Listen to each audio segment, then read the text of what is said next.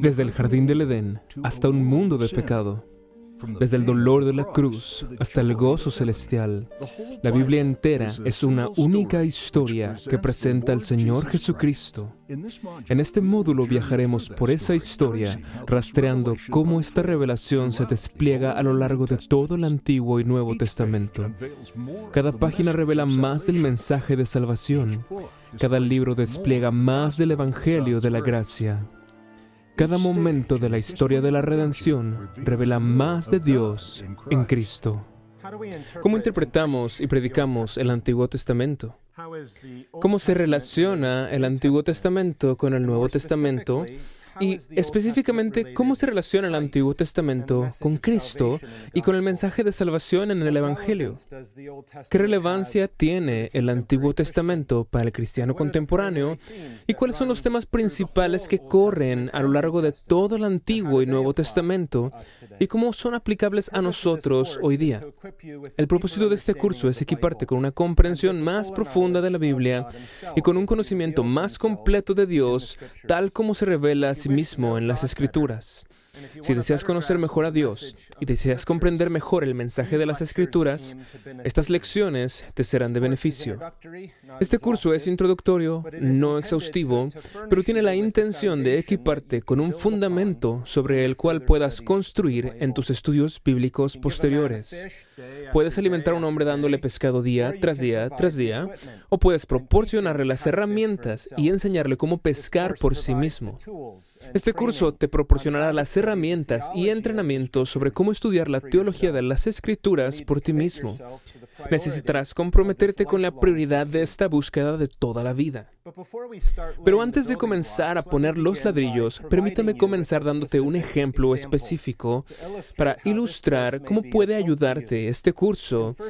En 1 de Reyes 10 y el pasaje paralelo en 2 de Crónicas 9, leemos acerca de una gran monarca, la reina de Saba, que viajaba una gran distancia para entrevistar al rey Salomón.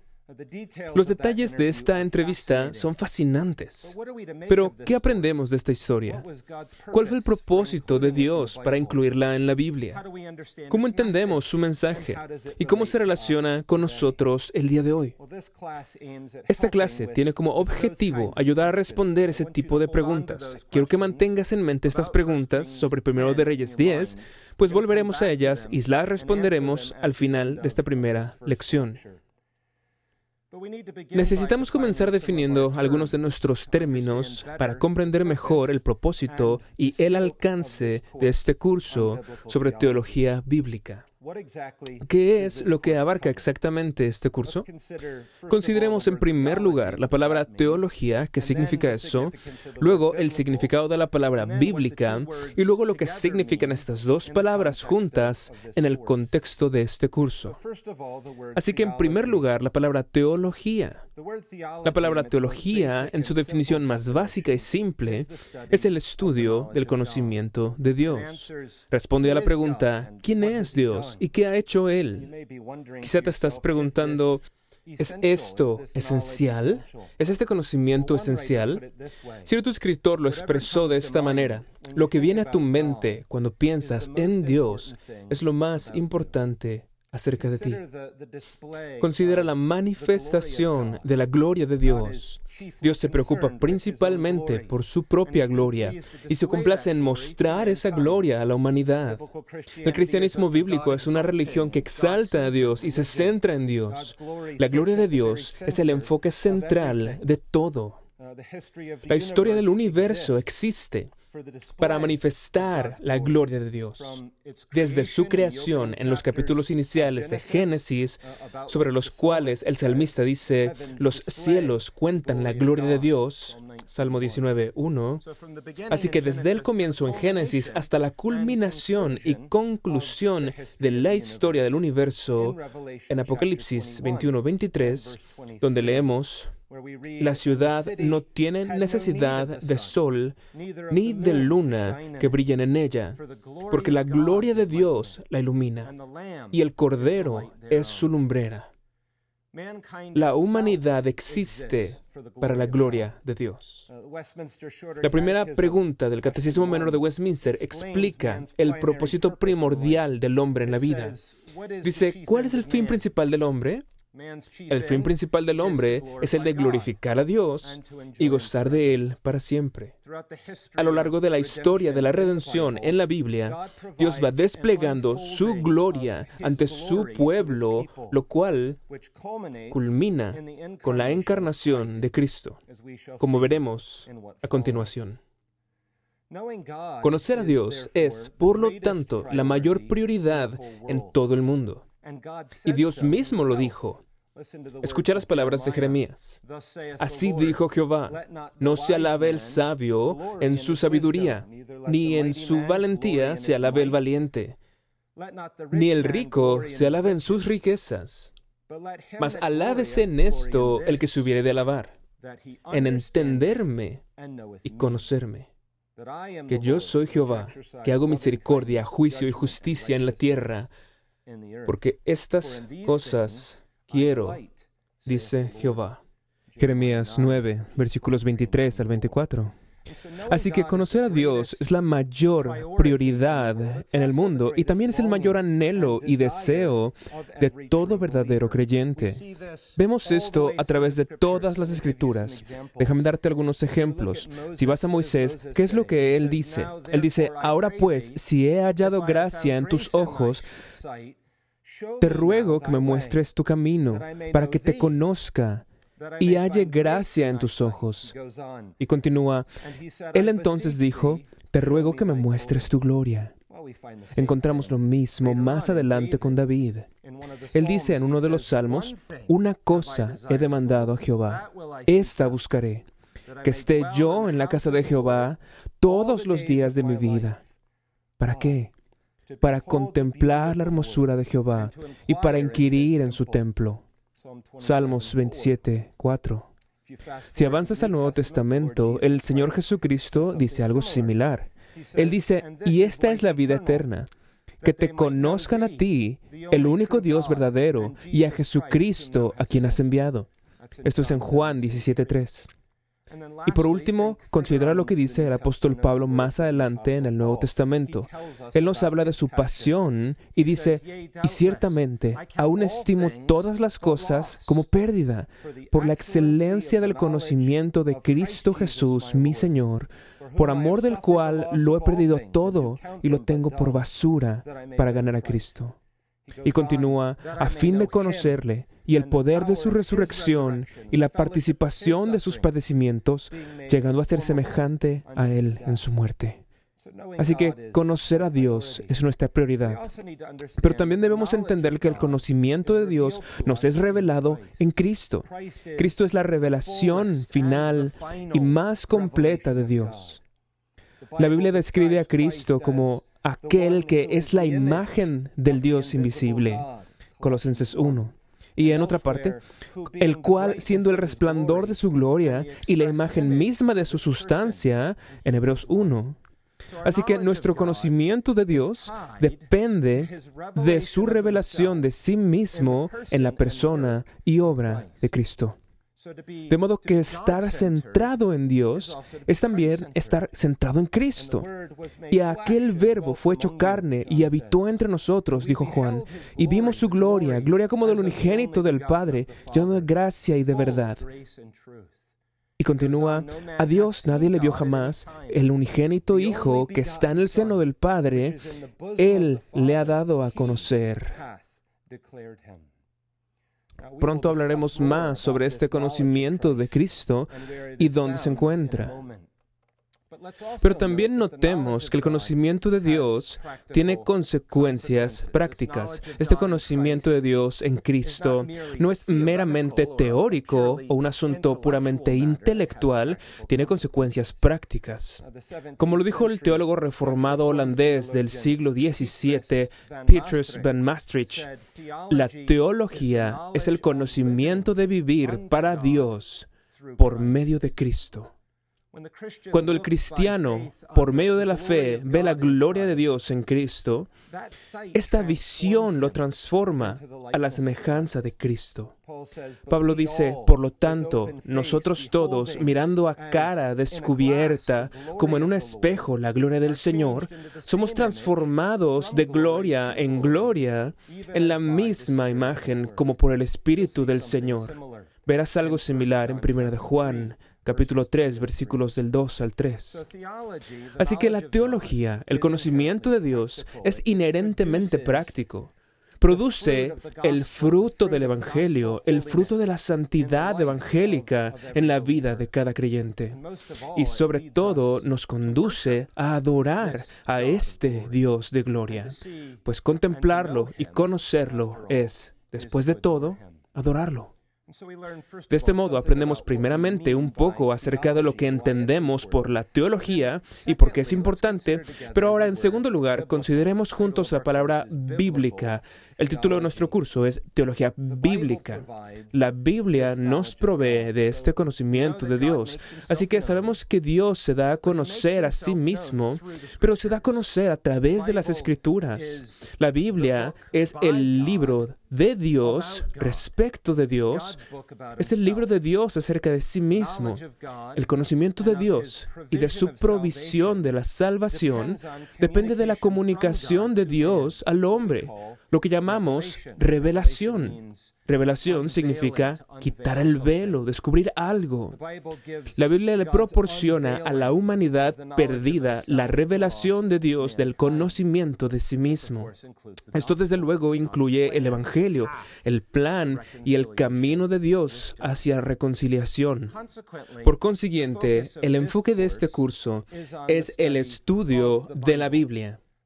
La Biblia tiene autoridad divina porque su autor es Dios mismo, el Espíritu Santo, como vemos en 2 Timoteo 3:16.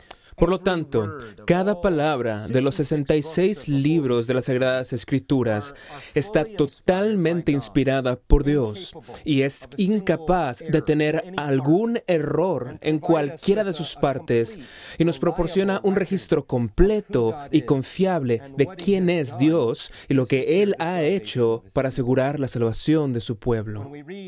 Cuando leemos del despliegue de la redención, leemos de la revelación infalible e inerrante de Dios de estos eventos históricos.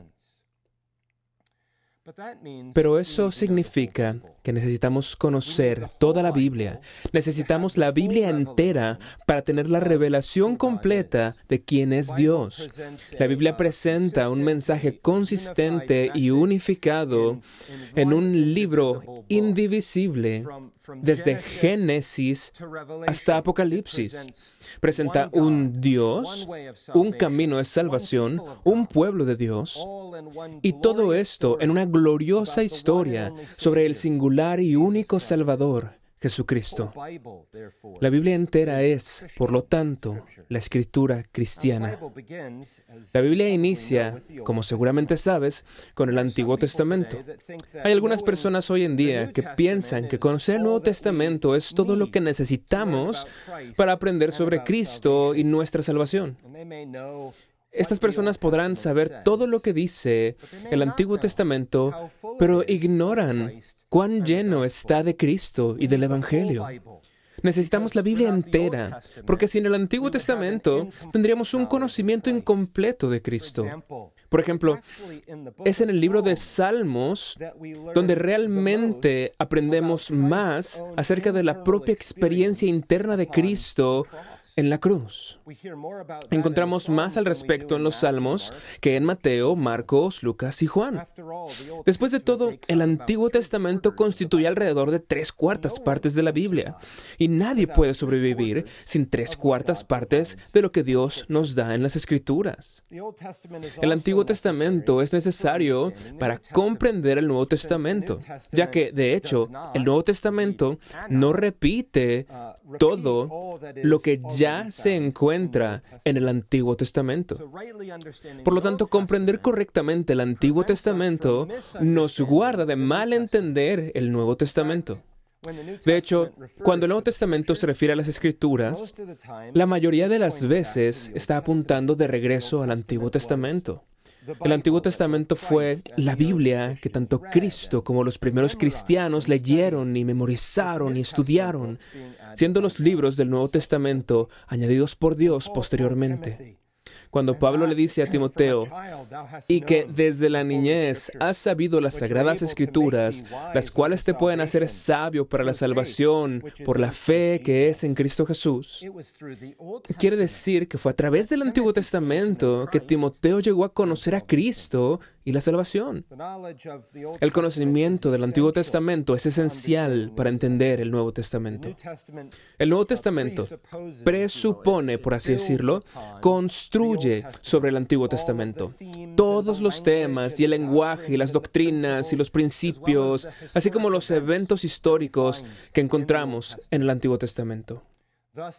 Por lo tanto, al leer el Nuevo Testamento, no es de extrañar que a menudo se nos recuerde y de hecho se señale hacia el Antiguo Testamento. Pero de igual forma, necesitamos que el Nuevo Testamento interprete correctamente el Antiguo Testamento. Así que al leer el Antiguo Testamento debemos leerlo siempre a la luz de su cumplimiento en el Nuevo Testamento. La importancia de esto se hará evidente en nuestros estudios juntos. Toda la Biblia es necesaria y toda la Biblia proporciona el conocimiento de la salvación en Cristo.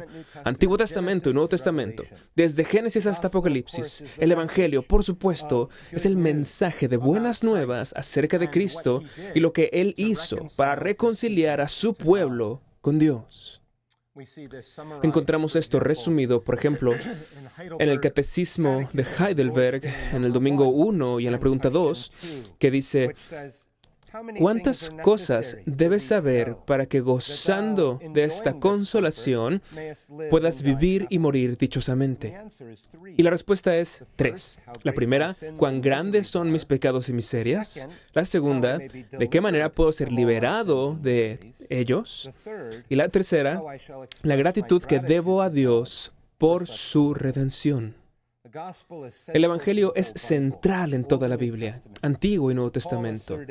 Pablo afirmó, pero nosotros predicamos a Cristo crucificado, Cristo, poder de Dios y sabiduría de Dios.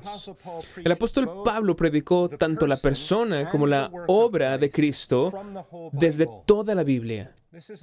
Esto es importante porque en Juan capítulo 14, 15 y 16 aprendemos que el ministerio del Espíritu Santo es tomar las cosas de Cristo y mostrárnoslas a nosotros. El rol del Espíritu Santo es magnificar al Hijo. Y por eso debemos ser sinceros y debemos preocuparnos por predicar la persona y obra de Cristo a través del Antiguo Testamento, así como del Nuevo Testamento. El Nuevo Testamento mismo nos enseña que las escrituras del Antiguo Testamento son la palabra de Dios acerca de Cristo y del Evangelio. Escucha el testimonio de Cristo acerca de las escrituras del Antiguo Testamento. Él dice, escudriñad las escrituras, porque a vosotros os parece que en ellas tenéis la vida eterna, y ellas son las que dan testimonio de mí. Esto es Juan 5:39. Pero en el mismo pasaje, Jesús desafía a los fariseos y dice, porque si, porque si creyeseis a Moisés, me creeríais a mí, porque de mí escribió él. Pero si no creéis a sus escritos, ¿cómo creeréis mis palabras? Después de la resurrección de Cristo, lo encontramos caminando por el camino de Maús y hablando con dos de sus discípulos y leemos sobre, leemos sobre el encuentro de Jesús con ellos. Dice lo siguiente, y comenzando desde Moisés y siguiendo por todos los profetas, les declaraba en todas las escrituras lo que de él decían. Más tarde, en ese mismo pasaje, Lucas 24, dice, y les dijo, estas son las palabras que os hablé, estando aún con vosotros, que era necesario que se cumpliese todo lo que está escrito de mí en la ley de Moisés, en los profetas y en los salmos. Por lo tanto, si amas al Señor Jesucristo, debes amar también el Antiguo Testamento. El Antiguo Testamento no es solo una compilación de historias interesantes, ni puede ser reducido simplemente a una lista de lecciones morales. Su mensaje principal proclama a Cristo y la salvación que Él ofrece lo que demuestra la relevancia del Antiguo Testamento para cada cristiano en el presente. Por ejemplo, observa cómo Pablo establece la conexión entre el Antiguo Testamento y Cristo y el creyente gentil del Nuevo Testamento. Él dice a la iglesia en Galacia, Gálatas capítulo 3, versículo 29, y si vosotros sois de Cristo, ciertamente linaje de Abraham sois, y herederos según la promesa. Exploraremos esto a mayor profundidad en una lección futura. Piensa en lo que dice Pedro a lo largo de esta frase. Él dice, los profetas que profetizaron de la gracia destinada a vosotros inquirieron y diligentemente indagaron acerca de esta salvación, escudriñando qué persona y qué tiempo indicaba el Espíritu de Cristo que estaba en ellos, el cual anunciaba de antemano los sufrimientos de Cristo y las glorias que vendrían tras Esto es Primera de Pedro 1, versículos 10 al 12. Si los mismos profetas, los profetas del Antiguo Testamento, buscaron y estudiaron diligentemente sus propias predicciones para aprender sobre la salvación que es provista en Cristo, entonces, ¿cuánto más deberíamos estudiar y buscar en el Antiguo Testamento para aprender sobre la salvación en el Señor Jesucristo? Especialmente ahora que podemos leerlo a la luz de su total cumplimiento en el Nuevo Testamento. El gran reformador protestante Martín Lutero concluyó acertadamente. Él dijo, por lo tanto, el que lea las escrituras de manera correcta y provechosa debe asegurarse de encontrar a Cristo en ella. Así encontrará la vida eterna sin falta. Por otra parte, si no estudio y no entiendo a Moisés y a los profetas, de modo que descubra que Cristo vino del cielo por causa de mi salvación, que se hizo hombre, sufrió, murió, fue enterrado y se levantó y ascendió al cielo, para que a través de Él yo goce de la reconciliación con Dios, el perdón de todos mis pecados, la gracia, la justicia y la vida eterna, entonces mi lectura de las escrituras no es de ninguna ayuda para mi salvación. Y eso nos lleva al último punto principal de este tema sobre lo que entendemos por bíblico. Y esto es importante para el alcance de este curso. Necesitamos considerar por un momento la historia bíblica de la redención. Dios no dio a conocer el producto final de su revelación de una vez. Él lo reveló por periodos consecutivos a través de la historia de la Biblia, desde Génesis, pasando por los Evangelios hasta Apocalipsis. Dios escogió redimir a su pueblo a través de una historia de redención y no simplemente a través de un gran único hecho. La historia de la redención, o lo que podríamos llamar la historia de la salvación, es el desarrollo gradual del plan de Dios para salvar a su pueblo en Cristo comenzando desde Génesis, desplazándose a través de una progresión de hechos históricos y conduciéndonos finalmente hasta la revelación completa de la venida de Cristo y a la exposición de su persona y de su obra en el Nuevo Testamento. Así como Dios es el autor de las escrituras, Dios es el soberano que decretó y dirigió la historia que se encuentra registrada en la Biblia. La historia es su historia. Tenemos un registro inspirado de eventos reales y verdaderos en los que Dios se reveló a sí mismo. La revelación redentora de Dios se desarrolló cronológicamente con cada vez mayor y mayor claridad y plenitud durante un periodo de tiempo que está registrado a lo largo de la Biblia. ¿Qué significa esto para nosotros? Bueno, significa que tenemos que tomar cualquier texto bíblico o cualquier historia bíblica con el mensaje de las Escrituras en su totalidad. Debemos ver la relación que tienen todas las partes del Antiguo Testamento con la persona y la obra del Señor Jesucristo. Y, por supuesto, con el cristiano. Entonces, este curso sigue el estudio de la historia bíblica de la redención, el desarrollo de la revelación de Dios en Cristo y de su salvación a través de toda la Biblia. Aprendemos acerca de Dios, acerca de Dios revelado en Cristo y acerca de lo que Cristo hizo para salvar a su pueblo de sus pecados. Pero ahora volvamos a nuestras preguntas sobre la entrevista entre la reina de Saba y Salomón en Primero de Reyes 10 y en Segunda de Crónicas 9 porque esto nos ayudará a ilustrar cómo todo lo que hemos dicho sobre la teología y sobre la Biblia y sobre la historia de la redención, cómo esto aplica en este caso en particular.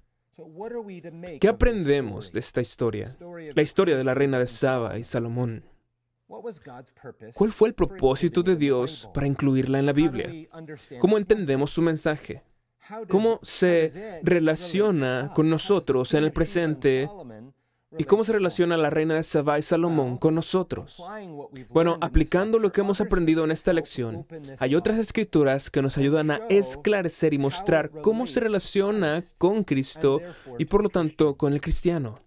Este ejemplo demuestra cómo este curso te será de ayuda al estudiar tu Biblia. Entonces, si regresamos a primero de Reyes 10, la reina de Saba escuchó acerca de la fama de Salomón desde muy, muy lejos. Ella vino a Jerusalén, contempló su sabiduría, lo escuchó responder a sus preguntas, observó su casa y su comida y toda la prosperidad, vio la bendición que vino a sus siervos y vio la casa del Señor. Pero nota cuál fue su respuesta en Primera de Reyes 10. Si lees el, el, final del versículo 5, dice, no había más espíritu en ella. Ahora bien, en el idioma hebreo, esta palabra espíritu también se puede traducir como aliento, como el aliento que sale de nuestros pulmones. En otras palabras, lo que se dice en Primera de Reyes 10.5 es que todo lo que vio en Salomón todo lo que escuchó de Salomón le quitó el aliento. Si continúas en el versículo 7, leemos estas palabras. Estas son las palabras de la reina. Yo no lo creía hasta que he venido y mis ojos han visto que ni aún se me dijo la mitad. Es mayor tu sabiduría y bien que la fama que yo había oído dice ella. Por lo tanto, en el versículo 8, dichosos estos tus siervos. Y luego en el versículo 9, Jehová tu Dios sea bendito, que se agradó de ti para ponerte en el trono de Israel porque Jehová ha amado siempre a Israel. Como puedes ver, esto no es simplemente una historia aislada, se encuentra dentro del contexto más amplio del plan de la redención de Dios en la historia.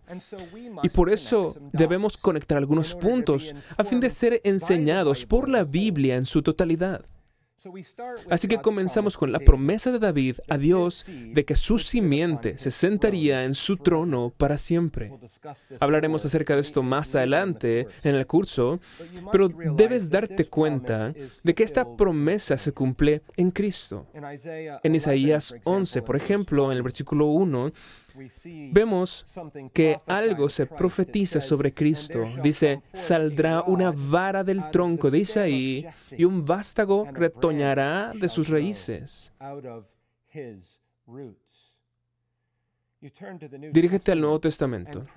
Cristo dijo de sí mismo al final de la Biblia, Apocalipsis capítulo 22, Yo soy la raíz y el linaje de David. Recuerda cuando el ángel se le apareció a María el Señor Dios le dará, es decir, a Cristo, el trono de David, su padre. Esto es Lucas 1.32. Más tarde, cuando Pedro predicaba en Pentecostés, dijo, varones hermanos, se os puede decir libremente del patriarca David que, siendo profeta y sabiendo con juramento que Dios le había jurado que de su descendencia en cuanto a la carne, levantaría a Cristo para que se sentase en su trono. Vemos esto una y otra y otra vez en el Nuevo Testamento. Pablo se lo escribió a los romanos en Romanos capítulo 1. Entonces, Salomón era el hijo de David y heredero del trono. Pero Salomón apuntaba hacia adelante a un mayor hijo de David que vendría, el Señor Jesucristo, quien sería el Rey de Reyes y cuyo reino eterno superaría todos los demás. El reino de paz de Salomón sería superado por el reino de paz del príncipe de paz. Compara esto con el Salmo 72. El título de ese salmo es Salmo para Salomón. Y podrás notar que incluye referencias a la reina de Saba en los versículos 10 y 15, pero debemos reconocer que este salmo en realidad apunta al glorioso reino de Cristo y su cumplimiento en el reino venidero de Cristo, quien en las palabras de ese canto, dominará de mar a mar y desde el río hasta los confines de la tierra. Lee la emocionante descripción de Cristo al final, en los versículos 17 al 19, que concluye con estas palabras. Bendito su nombre glorioso para siempre, y toda la tierra sea llena de su gloria. Amén y amén. Y ahora, volviendo al Nuevo Testamento, observamos que todo esto es reunido. Cristo mismo dice estas palabras, la reina del sur, esto es la reina de Saba, la reina del sur se levantará en el juicio con los hombres de esta generación y los condenará. ¿Por qué? Porque ella vino de los fines de la tierra para oír la sabiduría de Salomón. Y he aquí más que Salomón en este lugar, hablando del Señor Jesucristo. Entonces, esto es observar la historia de la redención, toda la Biblia como la revelación de Dios en Cristo y del mensaje de salvación en el Evangelio. Así que partiendo de nuestro conocimiento del resto de las escrituras y del marco general del propósito de Dios en la historia bíblica, regresamos a Primera de Reyes 10 y cuando regresamos a Primera de Reyes 10, venimos con la expectativa de aprender acerca de Cristo y su reino. Debemos leer este texto, primero de Reyes 10, y los ministros del Evangelio deben predicar este texto a la luz de las realidades espirituales. Dios nos está dando el mayor Rey de paz, Cristo Jesús, en quien yacen escondidos todos los tesoros de la sabiduría y el conocimiento muy superiores a Salomón. Y nosotros como sus criaturas debemos venir desde lejos para escuchar su sabiduría, tal como se encuentra en su palabra, y ver y conocer la gloria de su persona y de su reino. Si hacemos esto, realmente nos quitará el aliento. Y al final, cuando el cristiano llegue al cielo y contemple a este rey y contemple al Salvador, entonces diremos con la reina de Saba que no se nos había dicho ni la mitad de lo que es pues Él, Cristo, superará todas nuestras expectativas.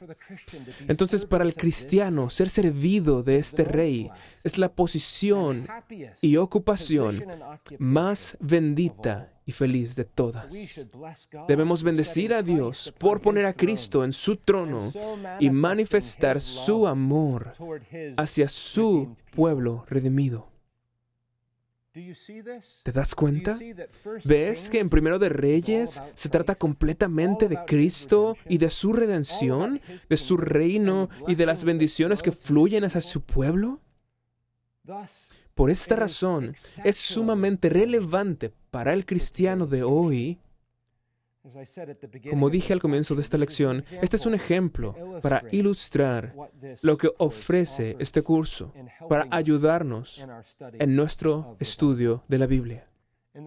En las demás lecciones exploraremos la teología yendo a través de la historia de la redención, comenzando con los primeros capítulos de Génesis y concluyendo con la consumación venidera de la historia en Apocalipsis capítulos 21 y 22. Esperamos que haya sido inspirado por lo que hemos considerado en esta lección. Únete al reverendo Robert McCurley en la próxima ocasión a medida que avanzamos en nuestro viaje a la teología bíblica y preguntamos, ¿por qué creó Dios el mundo?